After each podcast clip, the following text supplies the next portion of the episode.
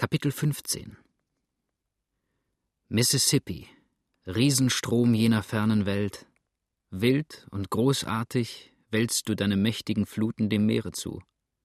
Und hinein greifst du mit den gewaltigen Armen nach Ost und West, hinein in das Herz der tausende von Meilen entfernten Felsengebirge, wie in die innersten Klüfte der kühn emporstarrenden Alleghenies. Aus den nördlichen, eisbedeckten Seen holst du dein Wasser, und Bett und Bahn ist dir zu eng, wenn du mit gesammelter Kraft die Fluten zu wildem Kampfe gegen den stillen Golf hinabführst. Wie ein zuchtloses Heer erkennen sie dann keinen anderen Herrn an als nur dich.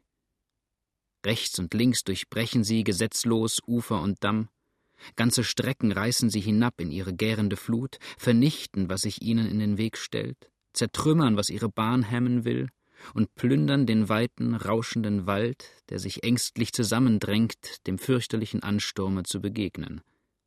Viele tausend Stämme und junge lebenskräftige Bäume reißen sie wie zum Hohn selbst aus seinen Armen heraus und führen sie im Triumph spielend und wirbelnd hinab, immer hinab, ja gebrauchen sie sogar als Waffen gegen die Schutz und Notdämme der zitternden Menschen, schleudern sie mit entsetzlicher Kraft und Sicherheit wider sie und durchbrechen nicht selten ihre Festen.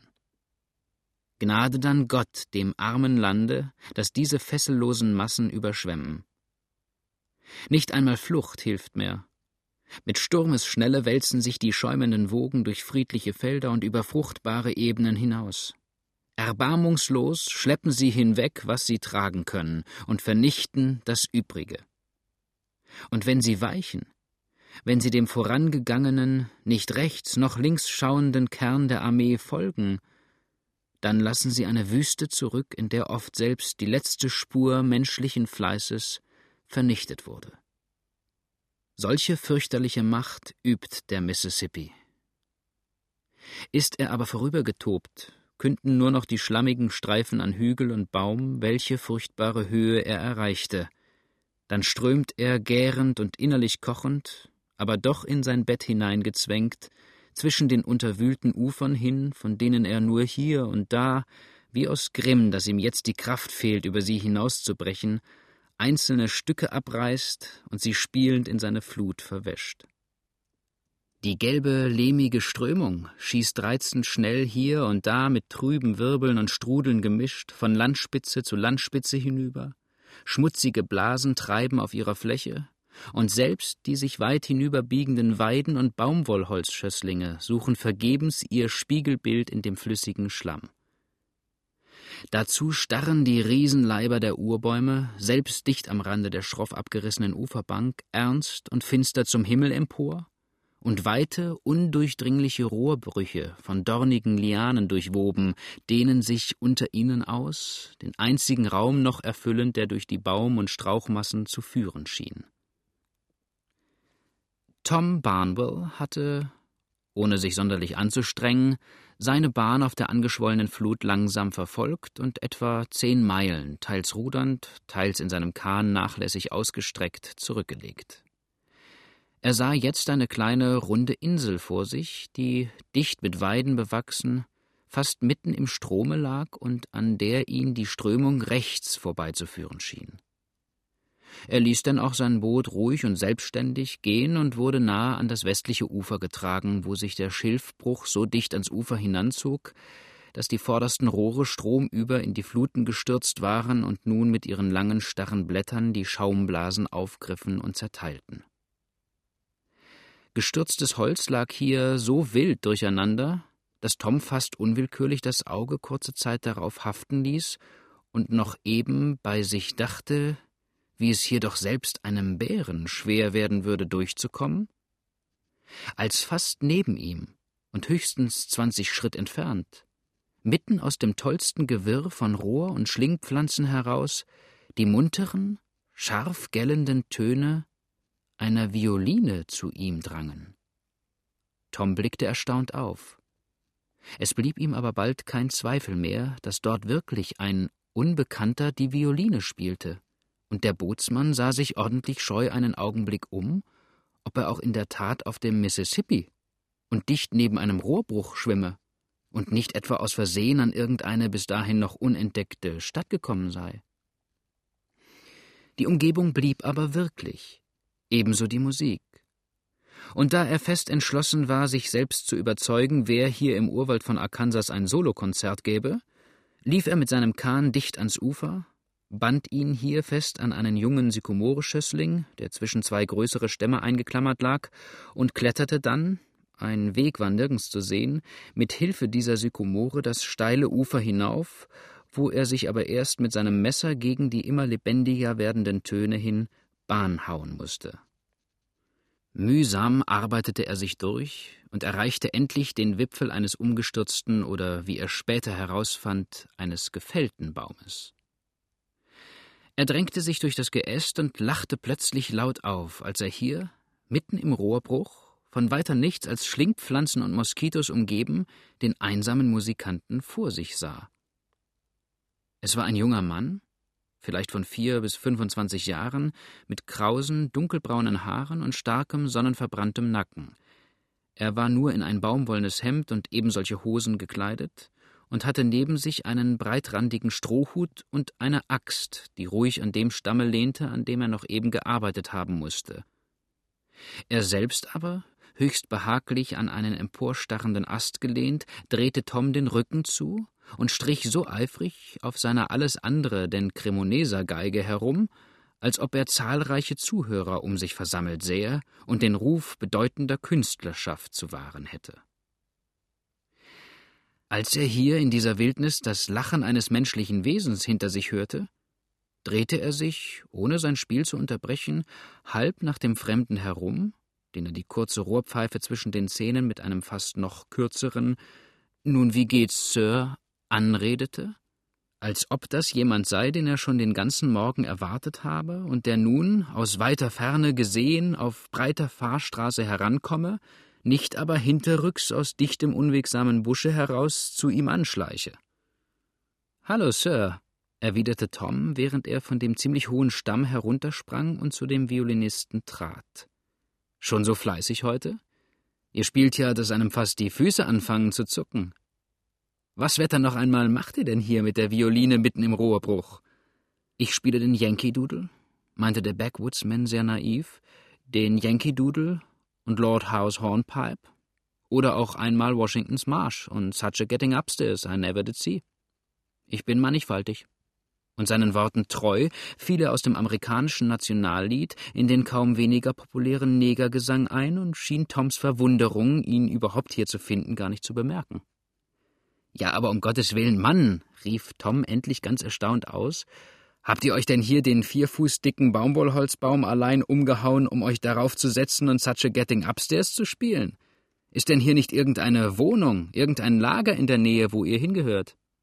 Gewiss, lachte der junge Mann, setzte zum ersten Mal die Violine ab und schaute Tom mit seinen großen, dunklen Augen treuherzig an. Gewiss ist ein Haus hier. Und was für eins? Aber seht ihr den Pfad nicht?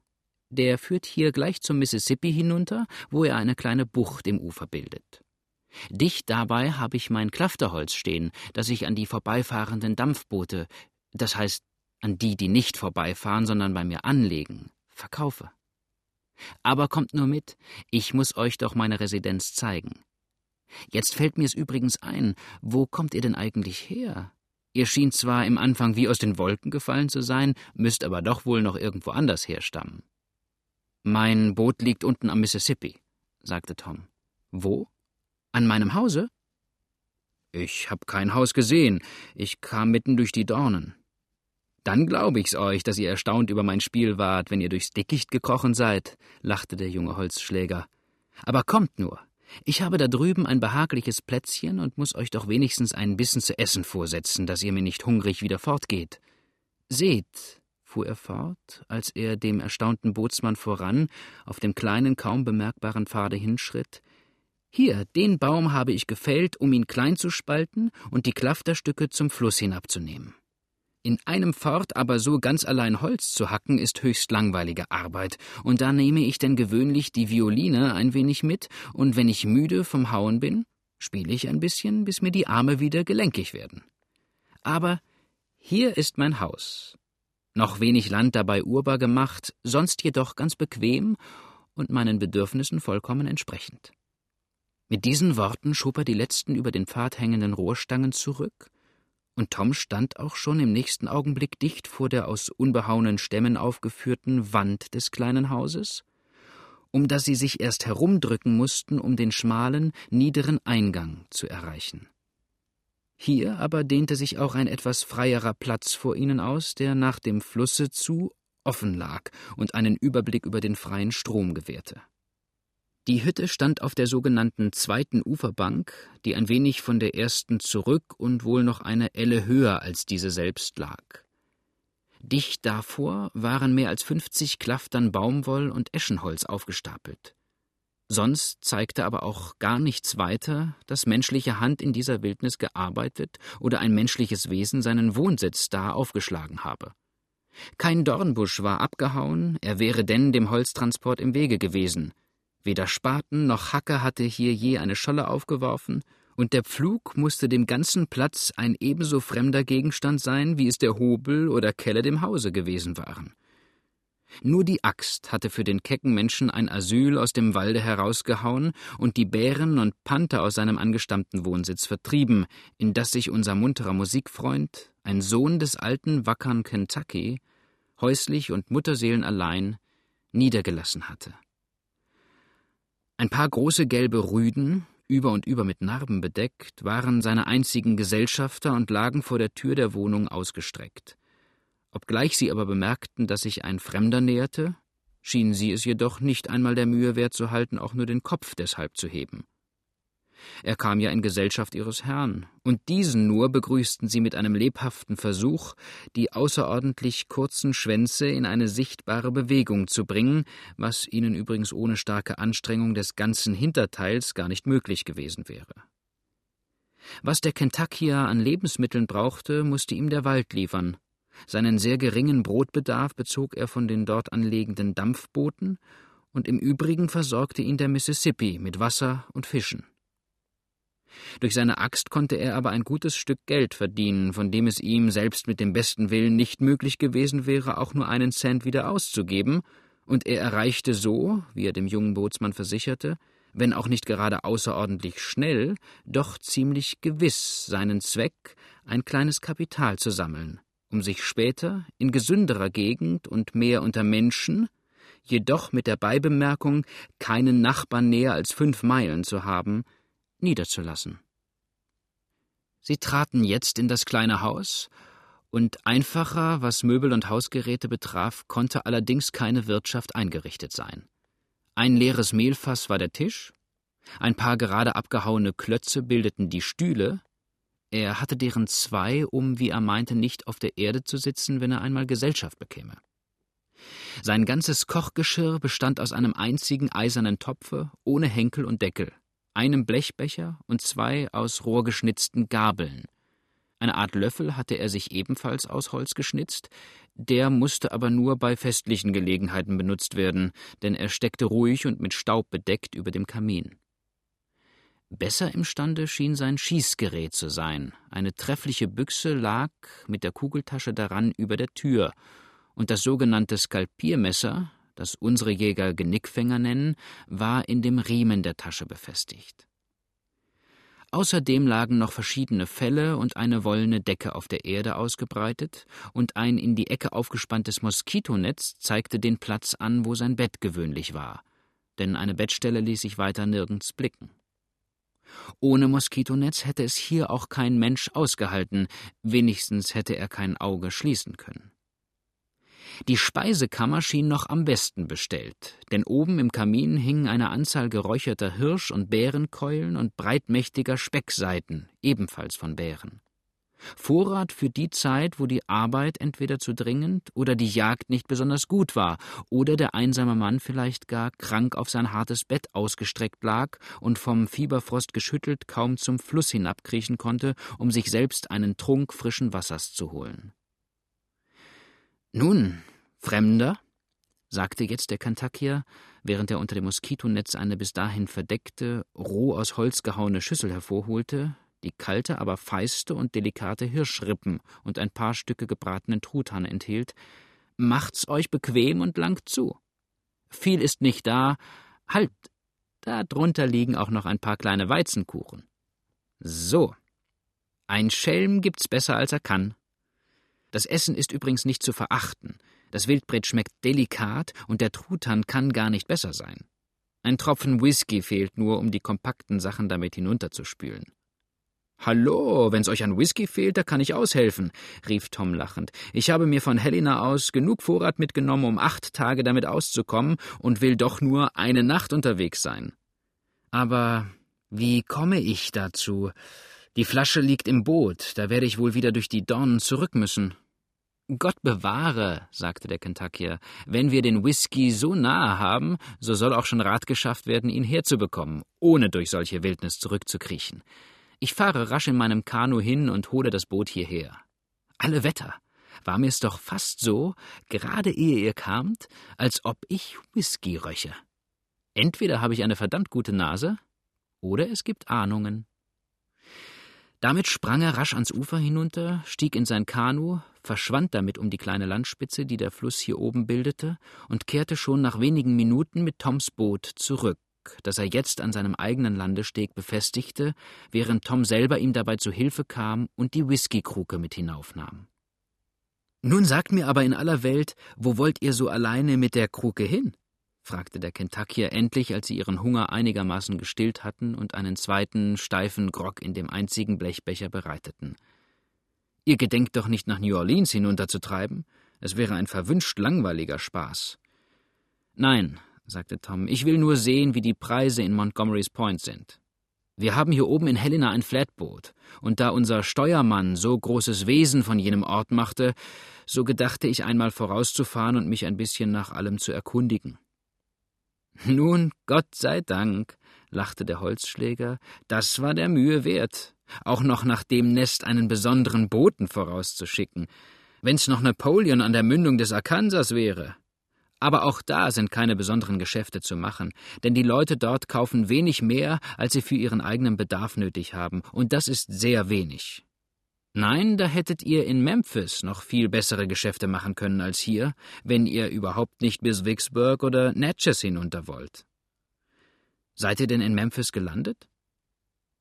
Nein, unser Steuermann meinte, dort sei auch gar nichts mehr abzusetzen, da die Memphis-Kaufleute ihre bestimmten Waren jetzt fast einzig und allein aus Kentucky bezögen. Unsinn! Ihr mögt einen besonders klugen Steuermann haben, vom Handel versteht er aber, wenn er das sagt, nichts.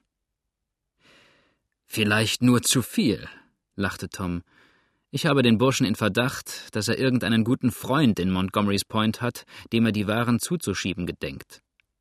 Da soll er aber unter dem falschen Baum gebellt haben, denn solange ich ein Wort hineinreden darf, bekommt sie keiner, den er empfiehlt. So, so, meinte der Kentuckier. Auch möglich. In Kentucky habe ich überhaupt viel über die Mississippi-Bootsleute munkeln hören, was keineswegs sehr zu deren Vorteil spräche. Hier kann man freilich nichts Näheres darüber erfahren, obgleich ich mich schon einmal gewundert habe, wie oft hier in der Nacht Boote vorbeirudern, und zwar nicht allein stromab, denn das wäre nichts Besonderes, nein, auch stromauf, und zwar ziemlich regelmäßig vor der Morgendämmerung. Weiß der Henker, wer da so große Eile hat, dass er nicht das Tageslicht und ein stromaufgehendes Dampfboot abwarten kann und sich lieber abquält und plagt, gegen die starke Flut dieses Flusses anzuarbeiten. Wahrscheinlich muss in Helena oder auch in Montgomery's Point irgendeine heimliche Spielhölle sein, zu der das alberne Volk bei Nacht und Nebel hinschleicht, um sein gutes Geld förmlich in einen Abgrund zu werfen. Gestern Nacht rief ich einmal eines an, das gerade hier unten an der Spitze und noch dazu mit umwickelten Rudern vorbeifuhr. Es war ein Nachbar hier, der nach Victoria hinüber musste.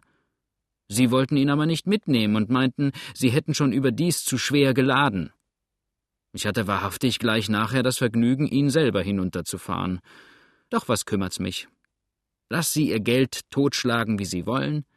Ich weiß besser, wohin damit, und wenn jene in den Tag hinein lebenden wilden Gesellen einmal keinen Platz haben, wohin sie ihr Haupt legen können, dann sitze ich behaglich auf meiner guten Farm und bin für mein übriges Leben versorgt. Behaltet ihr denn aber das Geld, das ihr verdient, bei euch? Fragte jetzt Tom. Da würde ich doch nicht recht trauen. In der Art hat der Mississippi keinen besonders guten Namen, wenn ihr nun einmal vom Hause fortgeht. Das halte ich gut versteckt, lachte der Holzhauer. Finden soll's schon so leicht keiner. Es lässt sich dabei aber auch nichts anderes tun, denn ehe ich es einer von den Arkansas oder Mississippi Banken anvertraute, könnte ich es ebenso gut verspielen. Da hätte ich doch wenigstens ein Vergnügen davon, wenn auch ein schlechtes. Nun, ich weiß nicht, meinte Tom.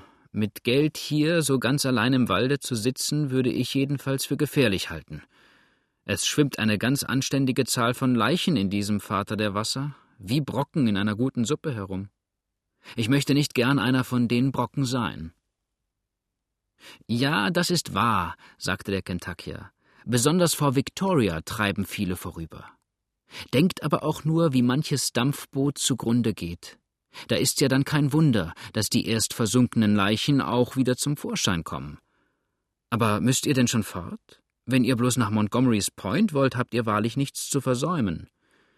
Nun, ich bin einmal unterwegs, meinte Tom, während er aufstand und den letzten Rest aus dem Blechbecher leerte, und da will ich doch auch hinunter.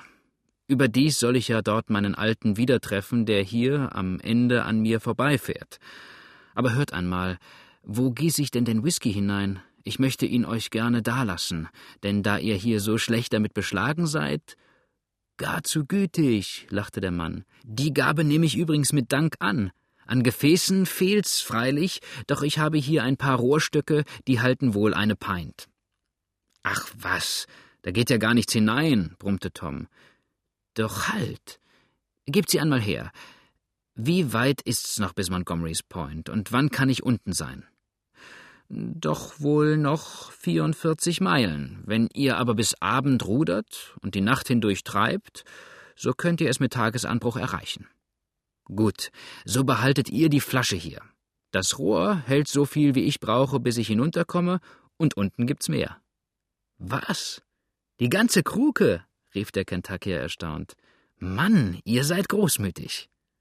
Ja, seht, sagte Tom lächelnd, ich weiß, wie es tut, ohne Whisky zu sein. Bin's auch schon manchmal gewesen und fühle deshalb mit jedem Menschen Mitleid, der sich in gleich trauriger Lage befindet. Unser halbes Boot ist übrigens mit Whisky geladen, und da könnt ihr euch wohl denken, dass es nicht gerade auf eine Gallone ankommt. Aber ade. Es wird spät, und ich möchte doch noch gern morgen früh alle die Geschäfte abmachen, deren wegen ich eigentlich heruntergekommen bin. So, guten Abend denn. Wie ist euer Name? Robert Bradshaw. Und der eurige? Tom Barnwell lautete die Antwort, während das schmale Boot schon wieder in die Strömung hinausschoss, sich, bis Tom die Ruder ergreifen konnte, ein paar Mal umdrehte und dann, dem starken Arm des jungen Mannes gehorsam, rasch über die gelben Fluten dahinschoss. Tom hatte sich bei seinem neu gewonnenen Freund doch länger aufgehalten, als es anfangs seine Absicht gewesen war, noch dazu, da er erst einen sehr kleinen Teil seiner Fahrt zurückgelegt hatte. Bradshaws bescheidene Wohnung lag nämlich nur sieben englische Meilen zu Wasser von Helena entfernt, doch hoffte er auf die starke Strömung, die ihn wohl auch ohne große Anstrengung seinem Ziele zuführen würde. Die Sonne lag schon auf den Wipfeln der Bäume, als er aus der kleinen Bucht vorschoss, und da es in Nordamerika fast gar keine Dämmerung gibt, sondern die Nacht sich scharf von ihrem freundlicheren Bruder abscheidet, so legte er sich noch recht wacker in die Ruder, um den letzten Tagesschein so viel wie möglich zu benutzen. Links von ihm lag die sogenannte Runde Weideninsel, ein flaches, unbewohnbares Stück Land, dessen äußerste Ränder schon jetzt, da der Mississippi erst zu steigen anfing, unter Wasser standen, während es fast in jedem Jahr von der Flut vollständig bedeckt wurde. Im Innern war die Insel dicht mit Weiden bewaldet, doch hatten rings um diese herum, ein Zeichen neu angeschwemmten Bodens, junge Baumwollholzschösslinge Wurzel geschlagen und bildeten nun, je nach der Mitte zu, höher und höher emporsteigend, eine so regelmäßige Anpflanzung, dass es fast gar nicht aussah, als ob sie nur der wildstreuenden Natur ihre dortige Existenz zu danken hätte, sondern von Menschenhand in terrassenförmiger Ordnung gepflanzt und gehegt sei. Diese Insel ließ er jetzt hinter sich, und mitten im Bett des ungeheuren Flusses zog sich die Strömung mehrere Meilen lang hin bis dort, wo eine andere Insel, Nummer 61, die Flut teilte und die größere Hälfte der Wassermasse an das westliche Ufer hinüberwarf. Das wurde noch dadurch gefördert, dass die Strömung durch eine ziemlich scharfe Biegung des linken Ufers gerade oberhalb 61 schräg fast über die ganze Flussbreite getrieben wurde. Fast alle herabkommenden Boote ließen deshalb auch diese Insel links liegen und schnitten nur bei hohem Wasser die zwei oder drei Meilen ab, die sie sonst zurücklegen mussten, um wieder zwischen dem östlichen Ufer von Nummer 2 und 63 und dem Mississippi-Staat durchzufahren. Tom nun, der die Flussbahn des Mississippi nicht kannte und nur nach dem Überblick, den er von einer Uferspitze bis zur anderen bekam, seine Fahrt regelte, sah, dass der Strom hier einen ziemlich starken Bogen zur Rechten machte und hielt, um den abzuschneiden, scharf gegen das östliche Ufer hinüber, was auch für sein leichtes Boot der nächste und der beste Weg stromab sein musste.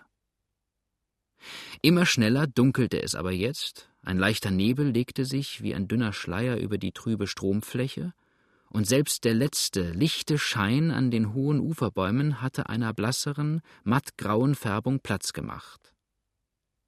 In einzelne der hohen Sykomoren und Pappeln stiegen ganze Scharen weißer und blauer Reiher nieder, um hier ihren Nachtstand zu nehmen. Quer über den Strom zogen zwitschernde Schwärme von Blackbirds, den nordamerikanischen Staren. Auch die Krähen suchten mit dumpfem Krächzen ihren gewöhnlichen Ruheplatz, während lange Ketten von Wildenten dicht über das Wasser mit schnell schwirrenden Flügelschlägen dahinstrichen und hier und da einen scheuen Haubentaucher auftrieben, der dann, wenn sie vorüber waren, mit leise klagenden Lauten, als sei er verärgert, wieder seinen Platz auf einem alten treibenden Baumstamm einnahm, mit dem er vor Tag vielleicht mehrere zwanzig Meilen stromab zurücklegte. Aus dem Walde heraus wurden dabei die Frösche lauter und lauter, und zwischen das helle, monotone Geschrei der kleineren Gattungen fiel manchmal im harmonischen Bass und mit grimmig tönender Stimme irgendein ernsthafter Ochsenfrosch ein und gab dadurch dem rauschenden Tenor- und Sopranchor eine gediegenere Grundlage. Zahlreiche Nachtfalken kreuzten dicht am Lande hin, und über dem westlichen Ufer schwebte sogar in diesen flachen Gegenden ein seltener Gast, ein weißköpfiger Adler, das Symbol der Vereinigten Staaten und suchte, den schönen Kopf mit den großen klugen Augen gar scharfsinnig seitwärts gebogen, nach irgendeinem unglücklichen Truthahn, den er aus den Zweigen herausholen und seinem eigenen Horst zutragen konnte. Tom Barnwell musste scharf rudern, um nicht von der Strömung auf den oberen Teil der Insel getrieben zu werden, doch sobald die äußerste Spitze umschifft war, führte ihn auch die Flut selbst daran hin, und da er auch keine Snacks und vorragenden Baumstämme zu fürchten brauchte, von denen sich sein leichtes Boot bald wieder losgerissen hätte, so legte er die Ruder bei, lehnte sich behaglich zurück und trieb nun, die Augen fest auf die hier und da hervorblitzenden Sterne geheftet, den Strom hinab. Lange hatte er in dieser Stellung verharrt. Der dunkelblaue Himmel blitzte und funkelte in seinem prachtvollen Schmuck, und der Wald rauschte neben ihm, während unter den Planken des leichten, schlanken Fahrzeugs die wilde Flut gurgelte und murmelte und ihre eigenen wunderlichen Betrachtungen zu haben schien. Es war eine wundervolle Nacht, und stiller, heiliger Friede lag auf dem breiten, ruhigen Strome.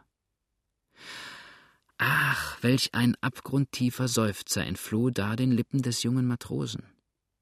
Hatte der wilde Bootsmann des Mississippi solch bitteres, geheimes Weh zu tragen? Waren das Tränen, die dem rauen Mann die Wimpern netzten und ihm leise, leise an den Schläfen hinabrannen? Er sprang auf und warf sich die langen braunen Locken halb unwillig aus der Stirn, ohne dabei die Augen zu berühren. Er wollte die Tränen nicht anerkennen. Zum Henker mit den Dämmerstunden, murmelte er vor sich hin, ist's doch immer, als ob es einem ordentlichen Kerl da gleich breiweich ums Herz werden müsste. Und wenn man erst einmal in das endlose Blau da hinaufstarrt und hier und da so ein paar glänzenden Sternen begegnet, die wie Augen zusammenstehen, Da möchte man doch fast glauben, der ganze Nachttau liefe einem in den Tränendrüsen zusammen und wollte nun auch augenblicklich wieder hinaus ins Freie. Pah! Hier im Walde blitzen die Sterne ebenfalls. Und diese tausend und abertausend Glühkäfer, die umeinander schwirren und glitzern und ein förmliches Feuernetz um die düsteren Baumschatten zu ziehen scheinen, glänzen auch wie Augen, fliegen aber doch vernünftigerweise umher und starren einem nicht immer so ernst und wehmütig entgegen. Er nahm langsam das eine Ruder auf und legte es ins Wasser, er wollte seinen Kahn damit näher zu den rauschenden Baumwipfeln hinlenken, in deren Dunkelheit Myriaden von Glühwürmchen das heimliche Reich der Bäume mit einem ganz eigentümlichen, fast zauberhaften Licht erhellten. Wetter noch einmal, murmelte er jetzt vor sich hin und suchte sich augenscheinlich dabei auf andere Gedanken zu bringen. Was für ein Paradies müsste das hier in diesem herrlichen Klima, unter dieser wundervollen Pflanzenwelt sein, wenn es keine er schwieg einen Augenblick und sah trübe sinnend vor sich nieder, fuhr aber dann wieder rasch auf und rief halblaut und finster Moskitos und Holzböcke gäbe. Die Pest über alle Insekten, mögen sie nun der unvernünftigen oder der vernünftigen Tierwelt angehören. Die Pest über die Kanaillen. Sie wären imstande, selbst das Paradies in eine Hölle zu verwandeln. Er horchte plötzlich auf, denn nicht weit von ihm entfernt, Dicht aus dem wildesten, das Ufer umdämmernden Baumsturz tönte ihm helles, fröhliches Lachen einer Mädchenstimme entgegen. Nun, bei Gott, das ist wunderlich, sagte der junge Mann erstaunt. Hat sich denn hier in solchem Dickicht eine Einsiedlerin niedergelassen, wie da oben ein Einsiedler? Die beiden sollten doch wenigstens zusammenziehen. Und fast unwillkürlich lenkte sich die Spitze seines Bootes dem Orte zu, von welchem her das Lachen klang wie sie da drinnen durch die Büsche kriechen und den entflohenen Vogel wieder hineinhaben wollen in den goldenen Käfig? rief da die Stimme. Hol über, Bootsmann, hol über, ans andere Ufer, Fährmann. Es wird dunkel, und die feuchte Nachtluft dringt mir kalt und schneidend durch die dünnen Kleider. Tom schaute erstaunt zum Wald hinüber und versuchte, unter dem Gewirr von Ästen und Stämmen hin mit den Blicken bis ans Ufer zu dringen, wo er ein menschliches Wesen erst vermuten konnte. Er befand sich jetzt an der südlichen Spitze von 61 und dicht neben dem Platz, wo die Boote der Insulaner versteckt lagen. Hier aber dämmte auch umso wilderes Dickicht das Ufer ein, und Baum über Baum lag von innen herausgestürzt, während die starren Äste ihrerseits alles hier vorbeitreibende Driftholz aufgefangen und gegen die Strömung angestemmt hatten. Die Boote wurden dadurch vollkommen gedeckt, und ein Uneingeweihter hätte den schmalen, zu ihnen führenden Kanal gar nicht gefunden. Hier aber auch kein menschliches Wesen vermuten können, wo sich kaum ein Eichhörnchen über die wirbelnde Flut hinauswagte. Da fesselte ein heller, flatternder Schein sein Auge.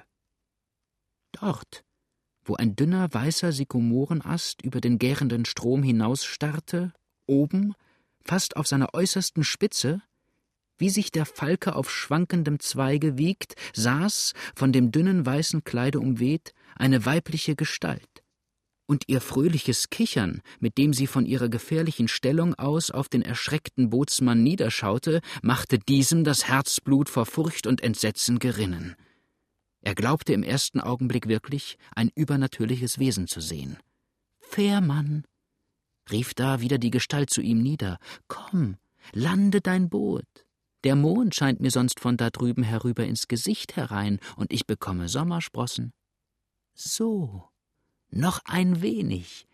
Jetzt hab acht. Und ehe nur Tom, der von einem ihm unbegreifbaren Gefühl getrieben dem Ruf des Weibes folgte, selbst die Hand ihr reichen konnte oder imstande war, das Boot zu befestigen, flog sie mit kühnem Satz von oben hinein. Ehe er hinzusprang, um sie zu unterstützen, denn infolge der entgegengesetzten Bewegung des Fahrzeugs taumelte sie und wäre bald wieder über Bord gestürzt, trieb der Kahn schon an der Südspitze der Insel vorüber und mitten im Strom in reißender Schnelle dahin. Es war schon ziemlich dunkel, nur die Sterne verbreiteten ein mattes, ungewisses Licht. Die Frau aber, von den Armen des jungen Mannes gehalten, verharrte in ihrer Stellung und blieb mehrere Minuten lang, den Blick fest auf die immer mehr verschwimmende Insel geheftet, stehen. Dann aber wandte sie sich gegen ihren Retter um, sah ihm, während sie sich mit der rechten Hand den Scheitel langsam zurückstrich, kurze Sekunden starr ins Auge und flüsterte leise und ängstlich Kommt, Tom Barnwell, kommt, fahrt mich ans andere Ufer hinüber. Dort muss Eduards Leiche angewaschen sein. Marie! schrie da plötzlich der junge Mann, und seine ganze starke Gestalt zitterte und bebte. Marie, bei dem ewigen Gott da oben, ihr hier, in diesem Zustand? Ruhig, mein guter Tom, bat die Wahnsinnige. Ich weiß wohl, du hattest mich lieb. Aber es sollte nicht sein. Eduard kam. Ha, Eduard, was schwimmt da drüben im Strome? Lass uns hinüberfahren. Ich denke, ich kenne das bleiche Antlitz, auf das die Sterne niederscheinen. Das muss mein Vater sein. Marie, um Gottes Willen, was ist geschehen? bat jetzt der junge Barnwell, während er sie langsam und vorsichtig auf den Bootssitz im Heck niederließ. Was ist euch fürchterliches begegnet? Wo sind eure Eltern? Wo ist euer Gatte? Meine Eltern? Mein Gatte? wiederholte die Unglückliche und es war augenscheinlich, sie verstand im Anfang nicht einmal den Sinn der Worte, die sie nachmurmelte. Endlich aber mochten wohl alle jene in Wahnsinnsnacht fast versunkenen grässlichen Bilder, die ihr Hirn und Herz verwirrt hatten, vor ihrer Seele wieder auftauchen. Denn sie barg plötzlich ihr Antlitz in den Händen, und während ein Fieberfrost ihre Glieder zu durchfliegen schien, stöhnte sie halblaut vor sich hin. Alle tot, alle, alle. In ihrem blutigen Grabe liegen sie. Nein, rief sie plötzlich und sprang empor, nicht blutig. Der Strom wusch sie rein.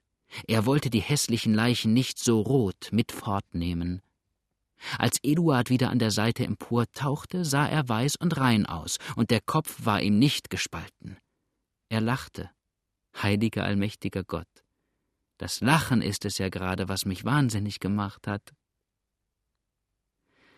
Zwischen den bleichen, zarten Fingern quollen jetzt unaufhaltsam die großen hellen Tropfen vor, und ihr Schmerz schien dadurch wohl nicht leidenschaftsloser, aber doch ihrem ganzen zerrütteten Nervensystem weniger gefährlich zu werden. Tom hütete sich auch wohl, diesen Ausbruch lang verhaltenen Grams zu unterbrechen. Mit krampfhaft gefalteten Händen stand er vor der Armen, und noch immer kam es ihm fast wie ein wilder, entsetzlicher Traum vor, dass Marie Marie, an der früher sein ganzes Herz hing, jetzt hier, allein, wahnsinnig, von all den ihren getrennt oder verlassen, in seinem Kahne ruhe und er nun für sie sorgen dürfe, für die er ja so gern sein bestes Herzblut verspritzt hätte. Endlich fühlte er aber doch, dass er nicht allein ein Unterkommen für das kranke Wesen finden, sondern auch erfahren müsse, wie ihr zu helfen und was die Ursache ihres Unglücks gewesen sei. Allerlei wirre Vermutungen kreuzten dabei sein Hirn. Er verwarf sie aber alle wieder, und nur das eine blieb ihm wahrscheinlich, dass sie hier irgendwo an jener Insel mit Boot oder Fahrzeug verunglückt sei, vielleicht den Untergang aller übrigen gesehen und sich allein dort auf einem der in den Fluss ragenden Äste gerettet habe. Einzelne, nur wenig zusammenhängende Worte, die sie noch später ausstieß, bestärkten ihn auch in dieser Vermutung und er wusste für den Augenblick keinen anderen Rat, als sie mit sich Strom abzunehmen, bis er entweder ein Dampfboot fände, das imstande wäre, Helena noch vor der Abreise des alten Edgeworth zu erreichen, oder diesem selbst wieder begegnete. Edgeworth kannte Marie ebenfalls von früher her und wusste wohl überdies besser, was mit dem armen, unglücklichen Weibe anzufangen oder wo es unterzubringen sei. Mehrere Stunden trieb er so, langsam Strom ab und saß noch immer, das Haupt des armen Kindes unterstützend, in seiner Jolle, als er am linken Ufer ein Dampfboot liegen sah, das dort Holz einnahm. Er richtete jetzt, so gut das in der Eile gehen wollte, mit der Jacke ein Lager für seinen Schützling her, der, teilnahmslos für alles, was um ihn her vorging, sich das auch ruhig gefallen ließ. Dann aber griff er wieder zu den Rudern und hielt nun gerade hinüber nach jenem Holzplatz, um ihn noch vor Abfahrt des Bootes zu erreichen. Kaum hatte er denn auch seine Jolle daran befestigt und das arme Mädchen mit Hilfe einiger ihr beispringenden Matrosen an Deck gehoben, als die Maschine wieder zu arbeiten anfing und der Van Buren, das war der Name des Dampfers, mit rauschenden Rädern seine Bahn stromauf verfolgte